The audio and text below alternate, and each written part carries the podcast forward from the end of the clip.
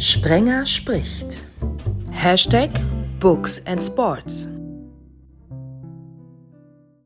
Hashtag Literaturradio 360. Freue mich übers Zuhören, übers Downloaden. Freue mich auf Ausgabe 8. Freue mich, dass auch diesmal wieder eine Frau dabei ist. Und was für eine persönlich zusammengearbeitet haben wir bei Arena. Aber Isabella Müller-Reinhardt, von welchen Fernsehsendern kennen dich die Zuhörer noch? Äh, von welchem nicht? Ich habe bei jedem Sender gearbeitet, der kurz drauf die Rechte abgegeben hat. Also es waren überall sehr kurze Gastspiele. Äh, zuletzt war es dann noch ähm, in Deutschland Sky und davor äh, der Bayerische Rundfunk und die ARD, davor Arena, äh, Sat 1, Früher hieß es noch DSF, mittlerweile Sport 1, also irgendwie überall und nirgendwo. Tobias Kaufmann war lange Jahre Zeit beim Kölner Stadtanzeiger, danach viele Jahre beim ersten FC Köln Kommunikationschef. Da hattest du Isabella Müller-Reinhardt aber nicht so im Blickpunkt, oder? Nein, tatsächlich nicht. Weil du dann eher mit dem WDR zu tun hattest. Genau, mit dem WDR und Sky vor allem und all den Nachfolgerinnen, denen ja eigentlich war es ja Isabella, die einen ja. den Weg gemacht hat, ne? Und gar nicht Sabine Teppelin, oder? Meinst du, war eine Frage an mich? Das war eigentlich ein Lob an dich Ach nur so, nochmal. Danke. Der dritte im Bunde, da ist Tausendsasser untertrieben. Also das alles aufzuzählen, damit würden wir den Vorwochen-Podcast füllen können und auch noch sprengen können. Ich nehme mal aus dem Sport im Vorjahr seine beiden Maradona-Hefte, das eine zum Geburtstag und das eine musste er dann nachlegen zum traurigen Anlass. Dann hat er die Panini-Bilder abseits vom Fußball zur Geltung äh, oder hat er ihn zur Geltung verschafft. Und dann hat er obendrein noch das Grundgesetz zum Jubiläum rausgebracht. Dafür gab es Bundesverdienstkreuz. Olli, dazu gratuliere ich dir hier nochmal ganz persönlich. Wie schwer ist so ein Ding? Ähm, reines Gewicht nicht so schwer, äh, Druck, der damit verbunden ist und Aufgabe fürs Leben gewaltig. Inwiefern? Naja, weil es äh, ich will es jetzt nicht mit Obama und dem Friedensnobelpreis vergleichen, aber das Zitat passt ganz gut, weil Obama hat damals gesagt, dass er das als äh, also eigentlich ja quasi als, ähm, als, als Aufgabe für die Zukunft sieht, dass er den bekommen hat. Und so sehe ich das auch. Also für das, was ich bis jetzt geleistet habe, hätte ich mir selber noch nicht das Bundesverdienstkreuz gegeben. Also versuche ich jetzt in den nächsten Jahren da reinzuwachsen. Was war denn so von den Dingen, die ich eben aufgezählt habe? Wie gesagt, ich habe ja schon gesagt, also es fehlt einiges. Was war denn so deine Herzensangelegenheit? Na, Herzensangelegenheiten sind das alles. Das ist ja immer die Grundvoraussetzung, warum ich überhaupt an zu arbeiten fange. Ähm, tatsächlich. Arbeitest ich, du überhaupt oder ist das nicht alles Spaß bei dir? Das ist ja das, das, ist ja das Gefährliche. Ne? Dass wenn, wenn sozusagen Arbeit und, und der Spaß sich mischen, dann hat man oftmals kein Gefühl mehr dafür, dass man zu viel arbeitet. Und das erwischt mich auch immer wieder und dann werde ich auch sehr müde und sehr ausgebrannt mal zwischendurch. Aber dann ähm, kommt auch wieder mit dem neuen Spaß dann die neue Energie. Aber na, die größte Herzensangelegenheit, ich meine, da bin ich mit einem Kredit, äh, wo ich mir auch hätte eine Eigentumswohnung verkaufen können, ins Risiko gegangen. Und das hätte mich auch ganz schön reißen können, war natürlich das Grundgesetz als Magazin. Ähm, und das 2008, 10 im Prinzip, ähm, nachdem ich in Chemnitz auf dem Marktplatz stand und dort bei diesem Konzert war, äh, der Toten Hosen unter anderem, ähm, nach den Vorkommnissen in Chemnitz, nach den Jagden durch die Straßen. Und ich bin da von Hamburg aus hingefahren und stand dann auf diesem Platz und Ganz groß war vom Kulturverein Chemnitz ein Plakat aufgehängt und auf dem stand drauf, die Würde des Menschen ist antastbar. Stand August 2018 und das war so im Prinzip die letzte Botschaft, die ich noch so brauchte, um das dann umzusetzen und seitdem wirklich so ein bisschen zu so einem, ich sage mal, wenn ich eine Visitenkarte noch hätte, hat man ja heute nicht mehr, dann würde da inzwischen auch draufstehen, ein Lobbyist der Würde. Das möchte ich eigentlich sein und das möchte ich auch in Zukunft sein, weil ich glaube, das sind so die Schlüsselbegriffe ne, unserer Gesellschaft. Würde, Barmherzigkeit, all diese Dinge. Und insofern ist das alles mit dem Fußball und so, das ist alles, hat alles Spaß gemacht. Aber ich glaube, das Grundgesetz ist dann schon wirklich was Großes und das wird mir auch die nächsten Jahre noch begleiten, glaube ich. Dann bringen unseren Zuhörern noch einmal kurz nahe, was du mit diesem Grundgesetz, was ja eigentlich äh, eine schwer verdauliche Kost ist, zumindest so habe ich es in der Schule damals noch kennengelernt. Ähm, was hast du damit gemacht, damit sich alle darüber freuen. Sogar mein Sohn hat die Neuauflage gelesen. Letztlich habe ich den ganz großen Sätzen der Verfassung, also vor allen Dingen den Grundrechten, also den Spielregeln unseres gesellschaftlichen Zusammenlebens, quasi die Bühne gegeben, typografisch, die sie verdient haben, damit sie Aufmerksamkeit bekommen. Also ähm, der Satz, die Würde des Menschen ist unantastbar, ist äh, in acht Punkt gedruckt in dem Freiexemplar der Bundeszentrale für politische Bildung auch ein großer Satz. Aber wenn man über eine Doppelseite äh, mal äh, hingelegt ist, dann kriegt er einfach eine andere Wirkung. Und ich glaube, dann erreicht er mehr Menschen und dann denken mehr Menschen darüber nach und haben Lust, auch dann die weiteren Sätze zu lesen. Und niemand muss das ähm, Magazin, also das Grundgesetzmagazin, wie ein Buch von vorne bis hinten lesen. Das, das, das wäre zu viel verlangt. Es ist auch in großen Teilen einfach ein Gesetz, was sehr langweilig ist. Aber es ist eben in vielen äh, Stellen einfach fantastisch und, und ich sage wirklich, jeder sollte es mal zu Hause haben, egal ob er es von mir kauft oder ob er sich das äh, als Buch kauft oder ob er sich das äh, kostenlos bestellt bei der Bundeszentrale für politische Bildung. Aber es ist einfach das wichtigste Buch unseres Landes, finde ich. Und äh, darin sich ein bisschen auszukennen und dann vielleicht auch festzustellen, da stehen so viele gute und richtige Sachen drin. Es macht auch Spaß, ja, ein Verteidiger dieser Sätze zu werden. Ähm, da wächst man aber dann so rein. Das passiert automatisch. Isabella, wir haben gemerkt, das war ihm wirklich oder ist ihm immer noch eine Herzensangelegenheit. Was war und ist deine Herzensangelegenheit?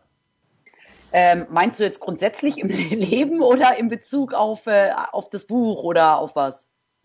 Grundsätzlich im, im Leben und äh, sicherlich natürlich auch das Buch, weil wir reden ja hier über Bücher und weil ich weiß, wie viel Energie du da reingesteckt hast und wie wichtig dir dieses Buch auch war. Ja, also ich hatte Oder ist. seit, ja, ich glaube, ich habe seit 20 Jahren einfach diesen unglaublichen Wunsch gehabt, ein Buch zu schreiben. Und ähm, ich habe früher, habe ich immer erzählt, ja, also Schriftstellerin, das ist ja das Tollste, da sitzt man dann irgendwie in Mallorca auf einer Finca und zwischen den Oliven und Zitronenbäumchen und schreibt. Und das war immer für mich so eine totale Vorstellung des totalen Glücks, unabhängig von allem anderen zu sein. Und wie gesagt, ich wollte unbedingt immer mal ein Buch schreiben und ich glaube, ich habe schon vor dem, was ich jetzt rausgebracht habe, zehn andere angefangen und sie entweder nach zehn Seiten gelassen. Eins habe ich zu Ende geschrieben. Das fand ich dann aber selber so furchtbar, dass ich es mich nicht getraut habe, irgendeinem Verlag anzubieten. Und deswegen war es für mich auf jeden Fall eine Herzensangelegenheit, mal ein Buch zu veröffentlichen. Aber das ist natürlich jetzt nichts, was ich mit anderen Herzensangelegenheiten ähm, vergleichen würde, die mir dann im Leben doch noch etwas weiter äh, wichtiger wären. Also da gibt es schon noch andere Herzensangelegenheiten, die mir wichtiger sind, als ein Buch zu schreiben. Aber beruflich gesehen war es die auf jeden Fall. Wenn wir jetzt eben über die Würde gesprochen haben, und dann sagt der Titel ja eigentlich schon einiges aus, Mensch Trainer. Das heißt, mhm. du hast dich zwölf Trainern nicht jetzt nur äh, gewidmet im Sinne ihrer Erfolgsstrategien, sondern auch äh, über ihre menschliche Seite. Genau, also ich habe ja selber nie Fußball gespielt. Das äh, geht ja sehr vielen anderen äh, männlichen Journalisten gerade anders, dass die alle selber mal in irgendeiner Jugendmannschaft oder sonst irgendwo gespielt haben und auch äh, die ganzen Sportaktivitäten, die ich gerade noch als junges Kind so in Verein oder so ausgeübt habe, das war, ich bin geritten, ich habe Tennis gespielt, ich habe Golf gespielt, ich war nie Teil einer einer Mannschaftssportart. Und ähm, daher habe ich mir vielleicht auch ganz viele Fragen einfach gestellt, die sich vielleicht andere nicht stellen, ähm, die selber über Jahre lang in, ein, in einem Mannschaftssport äh, gearbeitet haben. Und eine der Fragen, die ich mir einfach immer gestellt habe, das war für mich immer so der Klassiker. Ein Trainer hat ähm, mit, einer, mit einer Mannschaft in einem Verein wahnsinnig viel Erfolg und plötzlich gefühlt von einem auf den anderen Tag, ja, ähm, läuft nichts mehr rund und alles, was bisher richtig war, wird in Frage gestellt und ist plötzlich falsch. Und ähm, das mündet natürlich dann oder endet immer damit, dass dann irgendwann der Trainer fliegt, dann kommt der neue und plötzlich ist alles wieder super. Und jetzt mal vom Trainer abgesehen, wird aber nichts anderes nach außen hin getauscht. Die Mannschaft ist die gleiche, auch die medizinische Versorgung ist nach wie vor die gleiche. Und da habe ich mich immer gefragt, das kann doch nicht sein. Ähm, da muss doch irgendwie mehr dahinter stecken. Ähm, genau, das war so für mich der Ansatz dass ich mich eben gefragt habe, welche Fähigkeiten ein Trainer und letztendlich vielleicht auch jede Art von Chef, ja, welche Fähigkeiten muss derjenige mitbringen, abseits von seinem ähm, klassischen Know-how, nämlich dass er weiß, dass elf Spieler auf dem Platz müssen. Aber es kann ja nicht sein, dass der neue Trainer einfach, was weiß ich, nur den Innenverteidiger auswechselt und plötzlich läuft wieder alles. Also das kann ja nicht die Schraube sein, die hätte der alte Trainer auch drehen können. Meistens ist es ja so der Klassiker, dass entweder der Kapitän abgesetzt wird oder ein neuer Torwart oder der Torwart getauscht wird. Da denke ich immer, das lernen die immer irgendwie in der ersten in der ersten Stunde ihrer Trainerlizenz. Ähm, ja. Nehmen wir kurz Tobias Chef bei einem Bundesligisten und zwischendrin auch mal Zweitligisten war. Ähm, ist es, wie ist es mit den Trainern? Den einen oder anderen hast du ja in deiner Tätigkeit beim ersten FC Köln auch erlebt. Na, also zunächst mal kann ich die, ähm, die Frage, woran liegt die kann ich gut nachvollziehen, weil das, ähm, wenn man wie ich zwar im Verein nah dran ist, aber eben selten in der Kabine, äh, stellt man sich dieselbe Frage manchmal auch. Ähm, ich kann sagen, die Trainer, die ich beim FC erlebt habe, waren sehr unterschiedlich. Ähm, ich habe erst vier, über vier Jahre Peter Stöger gehabt, was ungewöhnlich ist, dass man äh, beim ersten FC Köln mehr als vier Jahre denselben Trainer hat.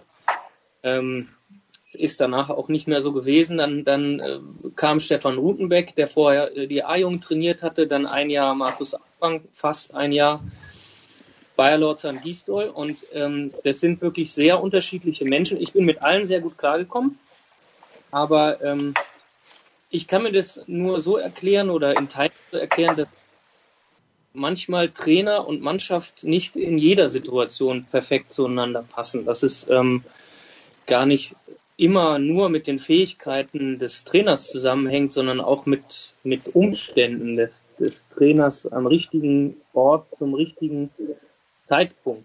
Weil ja faszinierenderweise ja auch Trainer mit bestimmten Methoden in manchen Vereinen über Jahre Erfolg haben und mit denselben Methoden im anderen Verein plötzlich komplett scheitern und umgekehrt. Also dieses dieses Zusammenspiel einer Mannschaft aus 30 unterschiedlichen Leuten, dem, dem ganzen Stuff drumherum, genau wie Isabella sagt, das ist ja eigentlich ein Chef, ein Trainer, dann die, die, die Außenwahrnehmung, das Spielglück, das man braucht, das ist schon ein faszinierendes Konglomerat, warum ein Trainer funktioniert und warum nicht. Isabella Wobei, Welt. Wenn ich ganz kurz einhaken darf, ich finde es auch schwierig allerdings zu sagen, ein Trainer passt nicht zu einer Mannschaft, weil eine Mannschaft besteht ja jetzt auch aus 25 Spielern, die unterschiedlicher nicht sein können. Und man kann ja nicht ähm, jetzt zu allen 25 nicht passen. Also es gibt ja in jeder Mannschaft ähm, solche und solche Spieler. Also darum glaube ich grundsätzlich nicht, dass man sagen kann, ein Trainer passt grundsätzlich zu einer Mannschaft nicht. Ich glaube eher, ein Trainer passt grundsätzlich dann zu einem Verein nicht weil er ähm, irgendwie, weil ihm einfach die entsprechende Rückendeckung des Vereins fehlt und ähm, ja, eher in die Richtung dann. Also das heißt, wir merken da die Trainer, die zwölf Stück sind, warum ausgerechnet zwölf, die du besucht hast, die du persönlich getroffen hast, die haben dich schon so in der Richtung äh, ein bisschen beeinflusst. Klar, das ist halt beim also persönlichen Kontakt immer so. Es hätten auch elf werden können, hätte natürlich schöner gepasst, die elf, aber es waren dann zwölf, weil ich nach zwölf mir gedacht habe, nee, jetzt habe ich keinen Bock mehr, noch irgendeinen anzufragen, jetzt reicht es mir. Jetzt habe ich genug Material für das Buch, jetzt muss es kein 13. mehr werden. Also Welcher, wenn wir mal kurz gucken, also du schreibst über Ottmar Hitzfeld, Peter Neururer, Robin Dutt, André Breitenreiter, Felix Magath, eine Frau kommt drin vor, Imke Wimmenhorst, dann Mirko Slomka, Friedhelm Funkel, Matthias Sammer, Oliver Glasner, Colin Bell und Marco Rose. Wer hat dich am meisten beeindruckt? Achtung, warte, ähm, warte, warte. Ich frage erst Olli, was er glaubt, wer dich am meisten beeindruckt hat. Weil Olli kennt sie alle. Ja, und ja, ich habe das Buch, ich habe das Buch auch gelesen und äh, habe Isabella damals schon gesagt, dass ich durchaus mit einer geringen Erwartungshaltung daran gegangen bin und habe gedacht, naja, zwölf Geschichten über Tränen, aber ich lese es mal, weil ich sie mag und schreibe irgendwas Schönes drüber. Weil du und dann die Trainer gelesen, magst, oder? Nein, weil ich Isabella mag. Und dann äh, habe ich es gelesen und war total begeistert. Wirklich. Also es ist, äh, weil ich aus all den Trainern, die ich auch im Persönlichen teilweise getroffen habe, zum Beispiel Ottmar Hitzfeld auch, ähm, doch noch so viel Neues erfahren habe. Und es ist, glaube ich, die Antwort ist jetzt, glaube ich, fällt ihr bestimmt sehr schwer, weil ich fand, es gab keine richtig schwache Geschichte. Also es war keiner ähm, dabei, der jetzt irgendwie so total abgefallen ist. Also jeder hatte auf seine Art was zu erzählen und das ist teilweise auch so wunderbar rausgearbeitet. Also ich weiß noch, dass Peter Neurohrer auf dem Tennisclub da auf der Terrasse und man ist direkt bei Peter Neurohrer, weil so ist er dieses Gefühl auch noch gerne im Mittelpunkt zu stehen und das auch zu genießen, das Bad in der Menge. Auf der anderen Seite der sehr nachdenkliche Ottmar Hitzfeld, der hat mir damals mal ein Interview gegeben, da waren wir noch bei Max und plötzlich war so eine vertraute Stimmung da und der hat von seinem damaligen äh, Magendurchbruch, war es ja sogar, glaube ich, zu Dortmunder Zeiten, also auf jeden Fall sehr starke Magenschmerzen, ich weiß nicht, ob es ein Durchbruch war. Und, und ich glaube, dass man hat selten mal das Glück, dass man mit jemandem so ins Plaudern kommt und so ein Vertrauen da ist, dass dann einer wirklich viel erzählt. Und ich finde, das ist bei, also zumindest so wie ich es in Erinnerung habe, bei fast allen Trainern gelungen. Deswegen ist es wirklich ein lesenswertes Buch. Das freut mich. Aber das war auch witzigerweise so mein Ansatz, weil ich habe natürlich die meisten der Trainer, die in dem Buch vorkommen, auch zuvor schon im, im Rahmen meiner Journalistentätigkeit irgendwie mal interviewt gehabt.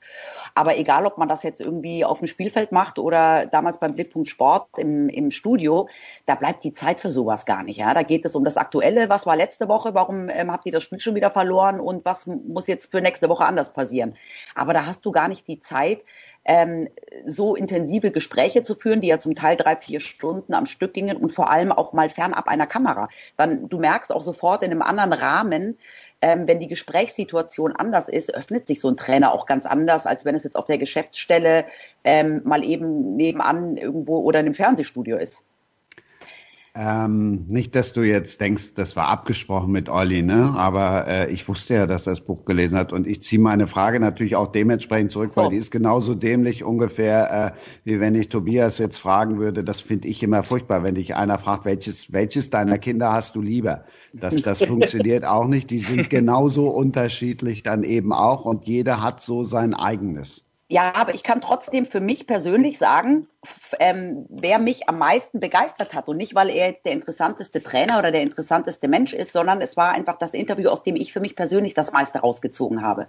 Und das ist ja auch der Grund. Ich habe zwölf wirklich unterschiedliche Typen gewählt, in der Hoffnung ja auch, dass das Buch nicht nur Fußballfreaks lesen, ja, sondern dass da einfach auch, was weiß ich, der Abteilungsleiter, der irgendwie 50 Leute unter sich hat, sich da auch was rausziehen kann. Und jeder tickt ja anders. Und so wie die Trainer unterschiedlich sind, sind auch wir Menschen unterschiedlich. Und darum hat mir persönlich oder am meisten beeindruckt und am meisten gegeben hat mir Oliver Glasner. Weil ich einfach mit dem, ich habe einen achtjährigen Sohn und weiß manchmal auch oft nicht, was mache ich richtig, was mache ich falsch in der Erziehung. Da hat man ja als äh, Mutter auch sehr, sehr viele Fragen. Und ähm, er hat mir einfach in der Art und Weise, wie er mir oft Sachen erklärt hat, wie er mit seiner Mannschaft umgeht und das immer so verglichen hat, wie er das damals mit der Kindererziehung gemacht hat, weil er hat auch drei Kinder. Ähm, da hat er mir einfach so tolle Beispiele genannt, dass mir das einfach so so so so klar wurde und ähm, ich gemerkt habe, hey, der tickt, was das angeht, genauso wie ich. Verstehst du? Also Versteh er sagt, und, er sagt und bei Beispiel, ihm, er sagt zum Beispiel ganz klar, wie will man erwarten von einem jungen Spieler, dass der in einem ausverkauften Stadion mit 50.000 Leute pfeifen, die Nerven behält und in einer Millisekunde die richtige Entscheidung trifft, in welche Ecke er jetzt schießen soll. Ja, da lastet einfach eine unglaubliche Verantwortung auf den Schultern dieses jungen Spielers. Wie will man das von diesem jungen Spieler erwarten, wenn man ihm auf der anderen Seite nicht mal zutraut, sich morgens in Wecker zu stellen? Und dass er eben ganz klar dafür plädiert, dass man Spielern, grundsätzlich jungen Menschen, viel mehr Verantwortung äh, geben, äh, zugestehen muss. Und äh, die müssen einfach auch außerhalb des Fußballplatzes lernen, wichtige Entscheidungen zu treffen. Wie ernähre ich mich richtig? Die sollen nicht hingestellt kriegen, das ist gesund und das ist gesund, sondern die sollen das selber kapieren. Und ähm, das habe ich eben, wie gesagt, jetzt in dem Fall an meinem Sohn selber auch gemerkt. Ja? Wenn ich dem jedes Mal morgens in der Früh die Schuhe zubinde, weil es schneller geht, kann ich auch nicht erwarten, dass wenn wir mal Zeit haben, er die da plötzlich selber zubinden kann. Das klingt so bescheuert, ja.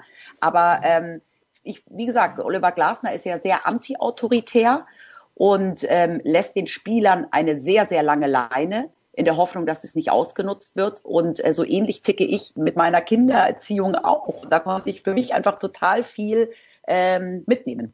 Boah, letzte Woche ging es hier um Demut, um Ökohumanismus und, und, und. Also Heute wir, um machen, ja, wir machen hier wirklich dem Namen alle Ehre. Aber jetzt kommen wir mit was Literarischem, Tobias, mit einem richtigen Klassiker. Fand ich großartig, weil jeder darf sich natürlich hier auch immer sein Buch aussuchen. Isabella hat ja auch gefragt, ob sie ein anderes Buch vor. Nein, Autoren dürfen immer erstmal ihr eigenes Buch vorstellen. Tobias, du hast noch keins geschrieben und du hast dich für welches entschieden? Ja, erstmal muss ich natürlich, ähm, oder nicht natürlich, erstmal muss ich dementieren, was du gerade gesagt hast. Ich äh, habe sogar zwei Bücher schon geschrieben. Oh. Aber die, die wollte Die ich sind, jetzt. die sind ab 18. Die kannst du hier nicht vorstellen. Doch, doch, das, das eine ist, ähm, äh, geht um, um die Zeit, die wir äh, mit unserer ersten Tochter hatten. Das ist ein lustiges Elternbuch. Die kleine Chefin heißt das. Das andere ist mit der leider viel zu früh verstorbenen ähm, Silke Tempel zusammen ein Buch für die Tagesschau über Deutschland. Für Jugendliche übrigens. Also die Tagesschau, das große Deutschlandbuch.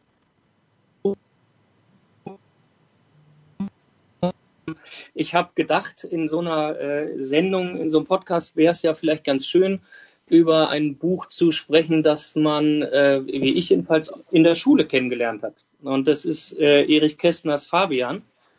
Ähm, habe ich damals im Deutsch-Leistungskurs als Literatur gelesen und ist eines von den Büchern, die mich seit meiner Schulzeit äh, ja eigentlich begleiten und die ich wahrscheinlich ohne Schule gar nicht kennengelernt hätte. Ähm, spielt 1931, ist ein Klassiker, wie gesagt, von Kästner, den viele von uns ja mit Kinderbüchern äh, verbinden. Das ist aber ein Erwachsenenbuch. Und ähm, es gibt auch eine neue, relativ neue Auflage. Das, das heißt äh, Der Gang vor die Hunde von einem äh, Literaturwissenschaftler Sven Hanuschek, der das Buch in der ursprünglichen Version rausgebracht hat. Denn 1931 durfte das Buch nicht so erscheinen, wie, wie Erich Kästner es ursprünglich geschrieben hatte. Also ein paar Kapitel ähm, sind, sind rausgeflogen. Zum Beispiel eines, wo ähm, der Generaldirektor von der Firma, in der die Hauptperson Jakob Fabian als Werbetexter arbeitet, ähm, ihm und seinem Kollegen seine frisch operierte Blinddarmnarbe vorführt.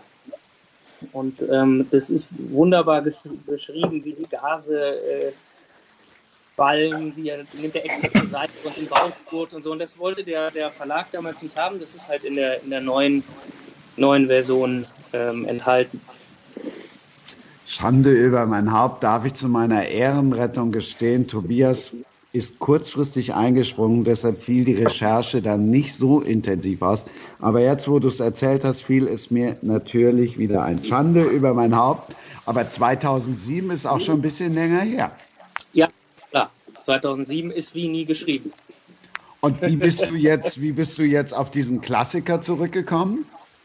Ja, wie gesagt, es ist ein, ähm, es gibt ja Bücher, die ist vielleicht so wie das, das Grundgesetz, das ich tatsächlich auch ähm, nur in der Version mit der niedersächsischen Verfassung zu Hause stehen habe.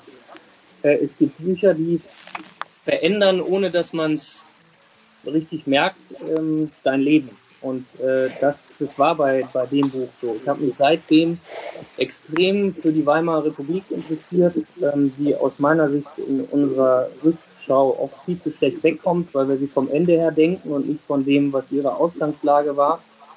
Und zu diesen ganzen Katastrophen und den viel zitierten Weimarer Verhältnissen, die in dem Buch auch großartig beschrieben werden, mit sehr viel Humor, gehört eben auch dieser unglaubliche kulturelle und auch journalistische Reichtum, den die Weimarer Republik eben hatte. Und da ich ja von Hause aus ähm, Journalist bin und mich immer dafür interessiert habe, ähm, hat diese Zeit mich fasziniert und ich habe dann sehr viel Literatur aus der Zeit gelesen, von Heinrich Mann, der Untertan und und so weiter. Und deswegen ist es ein, ein, Buch, das ich tatsächlich wahrscheinlich schon achtmal gelesen habe und äh, jetzt neulich, neulich in der Bahn, als ich zufällig mitbekommen habe, ich gar weiß gar nicht warum, dass es diese neue Version gibt, habe ich es eben nochmal gelesen und als du dann eben angerufen hast, dass du jemand brauchst, der einspringen soll, hatte ich es auf dem Kindle in der Bahn und habe gedacht, gut, nimmst den Fabian.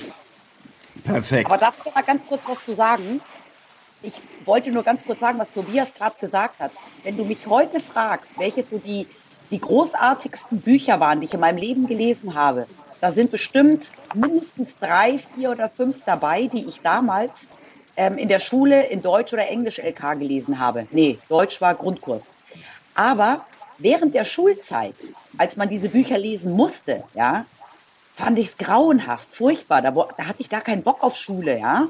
Aber jetzt im Nachhinein waren das alles Bücher, die mich bis heute noch in irgendeiner Weise bewegen oder sonst irgendetwas, die ich nie freiwillig damals gelesen hätte.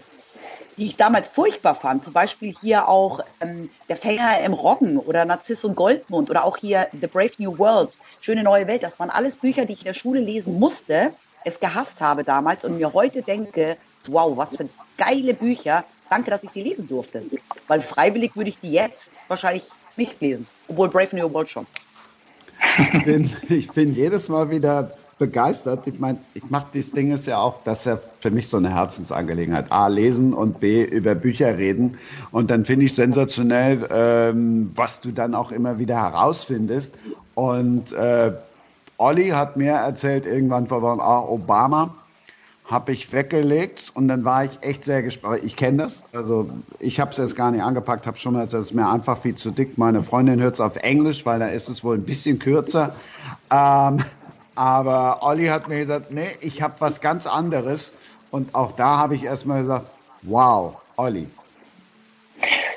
ich breche einmal kurz die Regeln, dauert auch nur zehn Sekunden. Ich musste mich ja wirklich für ein Buch entscheiden und ich möchte aber das andere ganz kurz empfehlen. Der Wahl und das Ende der Welt von John Ironmonger.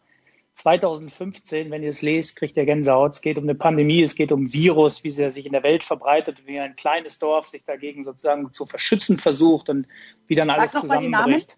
Unfassbares Buch. Der Wahl, der ja. Wahl und das Ende der Welt. Okay, also wenn du das Buch, wenn du das Buch liest, glaubst du eigentlich bis zur letzten Seite, es ist gestern geschrieben worden. Es ist un unfassbar. Ist, ich habe immer wieder geguckt, ja, es ist äh, sechs Jahre alt. Du ähm, kannst, auch jetzt, dann, kannst auch jetzt darüber weitermachen. Ich meine, der Podcast nee, ist jetzt erstmal auf ein Jahr angelegt. Ja, also äh, die Gäste kommen auch gerne immer wieder.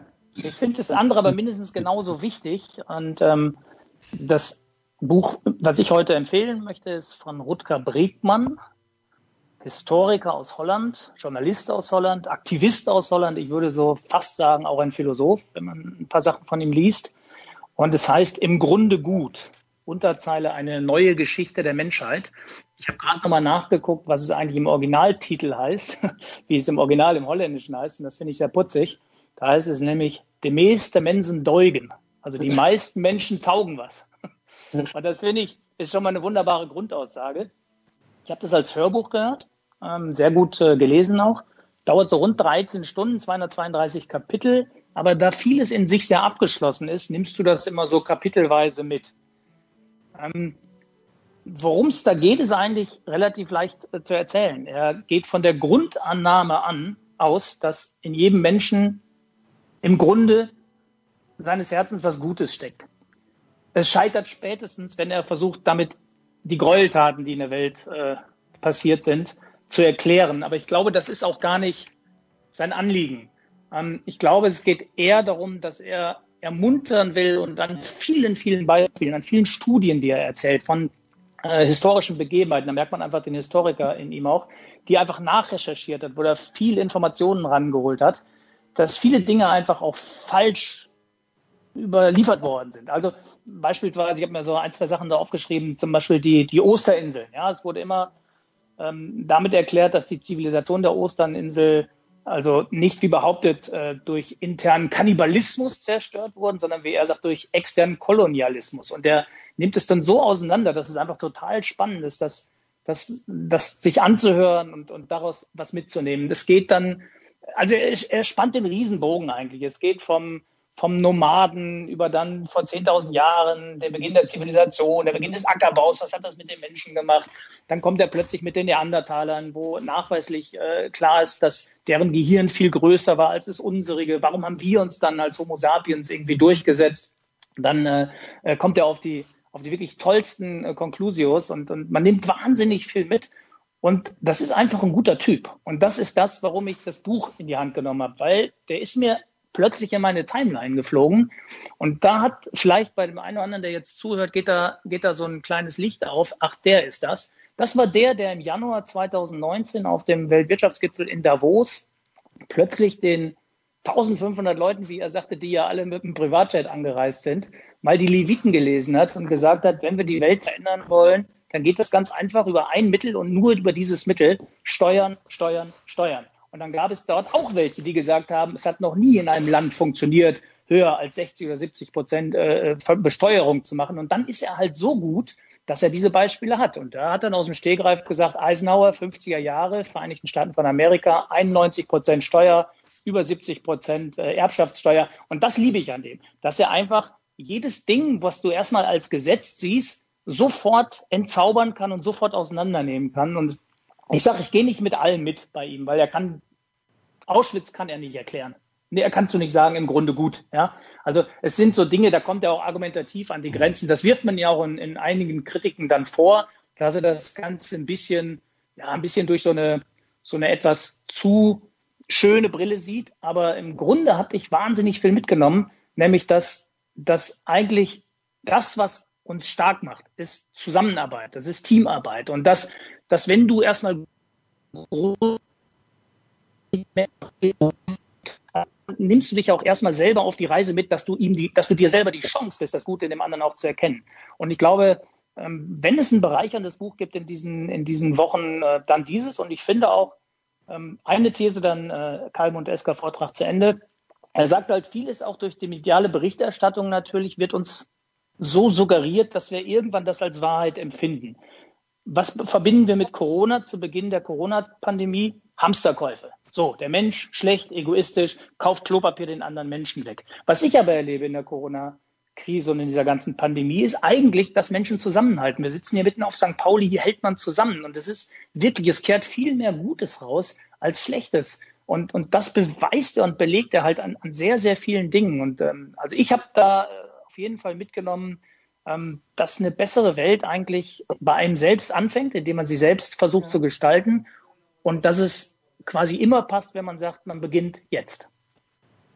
Also wen das jetzt alles gepackt hat, dem sei nochmal die Ausgabe 7 empfohlen. Da ging es auch viel um Zusammenhalt, um weg vom Egoismus und so weiter und so fort. Mir ist ja jetzt eher peinlich, dass ich jetzt, äh, ihr müsst ihr mich retten, weil bei mir in der Timeline tauchen halt immer irgendwelche Home Assistants auf oder so. Hat einer von euch einen Home Assistant? Weil äh, bin ich jetzt der Einzige oder was? Mit Echo oder Google Home oder was? Ai, ai, Hä? ai. weiß gar nicht, wovon du sprichst. Ich habe Amazon. Ist das auch sowas? Ja, das ist so, wenn, also wenn ich jetzt den Namen von der Frau sage, dann antworten hier gleich direkt vier davon äh, fängt mit A an, aber wenn ich jetzt ausspreche, dann sprengen wir den Podcast, weil dann. Ja, ja, die, die meinte ich ja gerade, die, die habe zu Hause. Ja, dann, dann bin ich ja beruhigt. Ansonsten ja. keiner, ja, ich weiß, es gibt ja viele, viele, die irgendwie immer Befürchtungen haben von wegen Datenschutz und so weiter und so fort. Ich hab, sag immer, ich habe nichts zu verheimlichen. Ähm, und ich komme jetzt zu meinem Buch. Ja, ich falle jetzt hinten runter, aber deshalb danke Isabella, dass du mich wenigstens gerettet hast. Also ähm, wie gesagt, ich habe nichts zu verheimlichen. Im Gegensatz zu Josephine, von allen Joe wird sie genannt. Das ist die Protagonistin in dem Buch, das tatsächlich dann auch die Stimme heißt. Hat ein Engländer geschrieben. Man denkt, es ist eine Frau, aber S.K. Tremaine ist dann äh, tatsächlich äh, ein Mann, habe ich dann gelernt. Und diese Joe hat auf dem Festival einem Freund Drogen verkauft. Der ist dann gestorben. Joe und ihre Freundin haben sich nie bei der Polizei gemeldet und sind dann einfach verschwunden. So, und jetzt droht ihr plötzlich, stellt euch das vor, ihr sitzt zu Hause und plötzlich spricht dann, also Isabella bei dir, sagt äh, die Dose da plötzlich hinter dir, sag mal, ich melde das jetzt als Straftat oder du machst das und das. Also die, der Home Assistant sagt tatsächlich Joe, du musst jetzt das tun, du musst jetzt das tun. Die Befehle gipfeln dann sogar daran, dass sie sich selber umbringen soll. Dann verschickt dieser Home Assistant auch noch kompromittierende Mails. Also da werden Freunde bloßgestellt. Letztlich wird sogar noch ihr Konto leergeräumt. Ähm, klar ist ja nun, ähm, dass künstliche Intelligenz tatsächlich dazulernt. Aber so viel sei dann auch schon mal verraten. Im Showdown stellt sich dann heraus, dass es äh, dann doch ein Mensch ist, der dahinter steckt. Aber die 380 Seiten, die haben mich wirklich gepackt und einer muss ja hier für so ein bisschen triviale Literatur schließlich zuständig sein, ne, wenn Aber man das überhaupt Literatur nennen darf. Jetzt wollen wir das Buch ja alle nicht mehr lesen, weil du gesagt hast, nach 380 Seiten erfährt man dann, dass es doch nur ein Mensch war. Nein, ein böser Mensch, der da, ich habe ja nicht verraten, wer dahinter steckt. Das ist ja das Spannende. Es ist wie im okay. klassischen Krimi Who Done It, also wer, wer, wer war es, wer steckt dahinter, ist es Mann oder Frau. Letztlich ist es natürlich nicht der, der Apparat, der dann von sich aus dir mal eben das Konto leer hat. Das ist ja auch so die Hoffnung, die ich habe, dass mich diese Alexas nicht dann doch irgendwann äh, überholen. Olli, bei dir hätte ich jetzt gedacht, du hättest so eine, um wenigstens immer mal zu fragen. Nee, ich habe weder eine Alexa noch bin ich bei Clubhaus. Ich mache nicht jeden Quatsch mit. Aber vor allem, was soll Alexa mit unserem Geld? Ne, das ist ja der Punkt. Nein. Du, aber ich kann Sie ja immerhin fragen, wie es Wetter wird oder wann die Züge gehen, wenn sie denn mal gehen. Also da finde ich sie schon ganz vorteilhaft. Ich muss jetzt aber auch sagen, zu meiner Verteidigung, ähm, wir haben sie eigentlich fürs Kind gekauft, weil der sich da ähm, in seinem Zimmer einfach alle möglichen Hörspiele anhört. Und schön nebenbei alles bestellt. und, ich muss, und ich muss zu meiner Verteidigung sagen, dass ähm, du ein bisschen diesem Buch, das ich vorgestellt habe, so ein äh, fast den falschen Mantel der Intellektualität übergelegt hast. Das ist sehr einfach geschrieben. Es ist unfassbar äh, lustig teilweise. Es ist packend, aber man nimmt auf so eine ganz einfache Art sehr, sehr viel Informationen mit. Und deswegen, ähm, sonst, wenn das jetzt so ein Schlaumeier-Buch gewesen wäre, hätte ich es auch nicht mit in die Runde genommen. Also ich äh, hätte es dann selber ja nicht verstanden. Ähm, also insofern, das ist wirklich eine totale Empfehlung. Und bei vielen Dingen bist du einfach, und das finde ich so spannend daran, wenn ich solche Bücher lese, bei vielen Dingen nimmst du dann einfach mal ein anderes Buch zur Hand oder googelst etwas und schaust nach. Also wenn plötzlich von den Thesen von Hobbes äh, äh da die Rede ist oder von Rousseau, dann habe ich da ein bisschen auch links und rechts geguckt und der Mensch ist dem Menschen ein Wolf und all diese ganzen Dinge. Also mir hat das wahnsinnig Spaß gemacht. Das ist wie so eine kleine Bildungsreise, aber man kann sie auch einfach so weghören und du nimmst so zehn Anekdoten mit, mit denen du äh, Thekenwissen äh, quasi äh, mit ins Leben nimmst. Das ist echt interessant. Also dass im Krieg die meisten Menschen tatsächlich ähm, nicht schießen. Das wusste ich nicht. Dass die, ich glaube, drei oder vier Prozent der Bajonette äh, der, während der Französischen Revolution, während diesen ganzen Kämpfen, sind überhaupt nur zum Einsatz gekommen. Weil der Mensch eben doch nicht gerne tötet. Weil er sich versucht, natürlich auch im Krieg da rauszuhalten, wenn es irgendwie geht. Und äh, das sind, das ist also wirklich rein statistisch. Das ist äh, unfassbare Zahlen, die da raushaut. Und im Grunde ist es dann tatsächlich etwas, was dann doch Hoffnung macht. Und das ist, das ist das Schöne daran an dem Buch. Und ich finde, das ein schöneres Schlusswort gibt es nicht. Ich darf mich bei euch allen bedanken. Nächste Folge haben wir dann einen Fußballer, der jetzt am Imbisswagen seine eigene Currywurst verkauft. Finde ich auch großartig. Der hat auch ein Buch geschrieben. Äh, Dietmar Schacht ist die Rede von. Und die nächste Frau gibt uns die Ehre, Shari Reeves. Dankeschön an Tobias Kaufmann, Isabella Müller-Reinhardt und Oliver Wurm. Wir hören uns. Schatz, ich bin neu verliebt. Was? Da drüben. Das ist er. Aber das ist ein Auto. Ja, eben. Mit ihm habe ich alles richtig gemacht. Wunschauto einfach kaufen, verkaufen oder leasen. Bei Autoscout24. Alles richtig gemacht. Wie baut man eine harmonische Beziehung zu seinem Hund auf? Puh, gar nicht so leicht. Und deshalb frage ich nach, wie es anderen Hundeeltern gelingt, beziehungsweise wie die daran arbeiten. Bei Iswas Dog reden wir dann drüber. Alle 14 Tage neu mit mir, Malte Asmus und unserer Expertin für eine harmonische Mensch-Hund-Beziehung, Melanie Lippisch. Iswas Dog mit Malte Asmus. Überall, wo es Podcasts gibt. Das war Sprenger spricht. Hashtag Books and Sports. Schatz, ich bin neu verliebt. Was? Da drüben. Das ist er. Aber das ist ein Auto. Ja, eben. Mit ihm habe ich alles richtig gemacht. Wunschauto einfach kaufen, verkaufen oder leasen. Bei Autoscout24. Alles richtig gemacht.